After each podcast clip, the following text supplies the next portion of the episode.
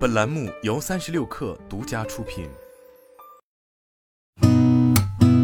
八点一刻，听互联网圈的新鲜事儿。今天是二零二二年八月十八号，星期四，早上好，我是金盛。据界面报道，四川阆中一车主八月十六号发布视频称，自己上牌才三天的比亚迪汉千山翠发生了自燃。车主表示，车子刚从车库开出来，没有经过暴晒。对此，阆中消防的工作人员称，具体原因还在调查中。比亚迪官方客服表示，目前尚未收到相关信息。如果事故确实发生，厂家与服务店将会直接与车主对接进行协商处理，最新处理结果会第一时间在比亚迪官方平台发布。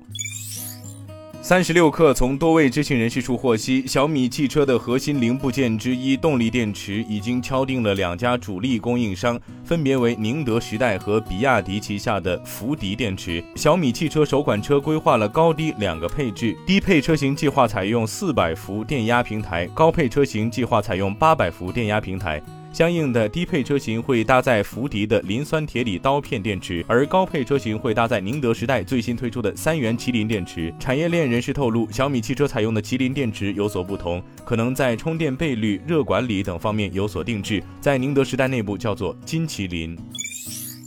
据界面报道，香港富豪郑家纯旗下周大福企业考虑出售旗下澳大利亚能源公司 Alinta Energy，初步估值约三十亿美元，并已委托高盛集团协助出售事宜。由于周大福集团目前仍在评估交易，因此详情仍可能有变化。Alinta Energy 拥有多个发电及供气项目，包括 Wagrap 电站、Pinjarra 电站、Newman 电站等，以及西澳的 Goldfields 天然气管道，目前向澳洲及新西兰逾百万个家庭供应电力及燃气。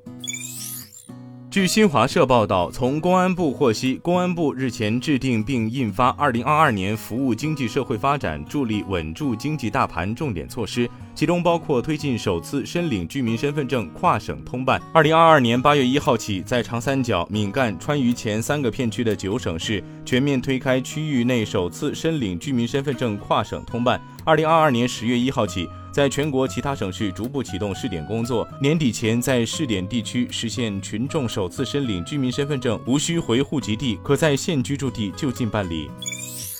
据新浪科技报道，苹果申请一项新专利，这项专利有点像手套，手套可以用于手势控制，在某些场景还可以提供触觉反馈。按照苹果专利的描述，他想开发一种附着于指尖的设备，设备上有传感器，支持触觉反馈。传感器附着于手背面的手指上，传感器可以侦测动作，提供某种形式的触觉反馈。指环可以戴在指尖，由指甲固定住，这样就能确定是一根手指还是多根手指参与互动。信息反馈到手背上的控制单元，然后连接到计算机。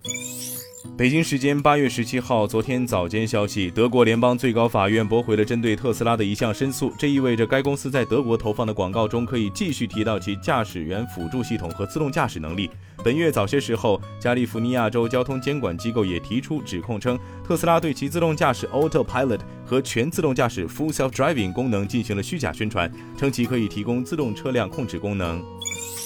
为了应对飙升的通胀，亚马逊计划在假日期间提高物流费用，将增加的部分成本转嫁给依靠其网站销售产品的数百万商家。亚马逊在给卖家的电子邮件中表示，从十月十五号到明年一月十四号，使用亚马逊物流服务 FBA 的第三方卖家将必须为在美国或加拿大销售的每件商品支付三十五美分。对于使用亚马逊物流服务 FBA 的商家来说，亚马逊会处理拣货、包装和运输商品的过程。今天咱们就先聊到这儿，我是金盛八点一刻，咱们明天见。